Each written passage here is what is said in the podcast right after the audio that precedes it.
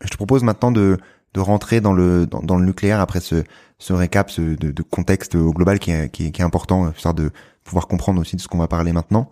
Euh, sur le nucléaire, est-ce que tu peux nous réexpliquer euh, comment est-ce que ça marche en fait?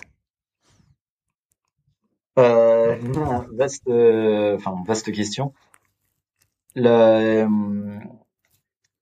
Une centrale nucléaire dans le fonctionnement, c'est un petit peu comme une centrale à charbon, c'est-à-dire qu'il va y avoir une source de chaleur qui va permettre de faire euh, de faire chauffer de l'eau, de la faire bouillir.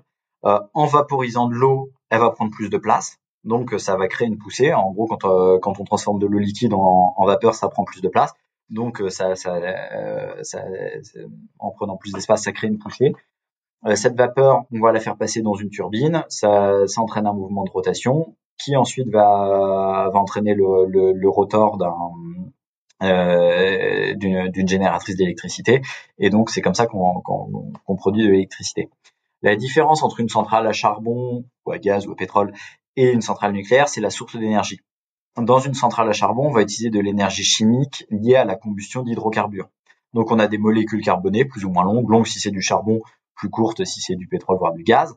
Euh, qu'on va brûler. Donc brûler, c'est-à-dire on va les oxyder. Ça va faire du, du CO2 euh, et de la chaleur. Et euh, c'est ça qu'on va récupérer. On peut aussi faire fissionner des atomes lourds et instables, donc notamment des atomes d'uranium. de l'uranium, c'est un, un métal, c'est pas un combustible fossile.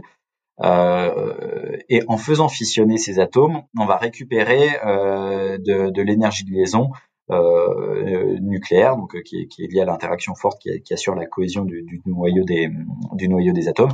Et cette énergie est extrêmement dense. En gros, il y a à peu près autant d'énergie dans une pastille de 7 grammes d'uranium enrichi que dans une tonne de charbon. Et donc euh, là, il n'y a pas de combustion en fait, il n'y a pas d'émission de, de, CO2. Euh, on va faire fissionner des atomes lourds en atomes plus légers euh, d'un peu toute la classification périodique. Donc ça va produire euh, ouais, euh, à peu près tous les éléments de la, la classification périodique. Et, ça produit de la chaleur. Donc ça permet de faire chauffer l'eau d'un circuit primaire qui, dans la plupart des centrales et notamment la totalité des centrales françaises, est sous pression. Donc dans le circuit primaire d'une centrale nucléaire, l'eau est à 300 degrés liquide car à 155 bars, donc 155 fois la pression atmosphérique.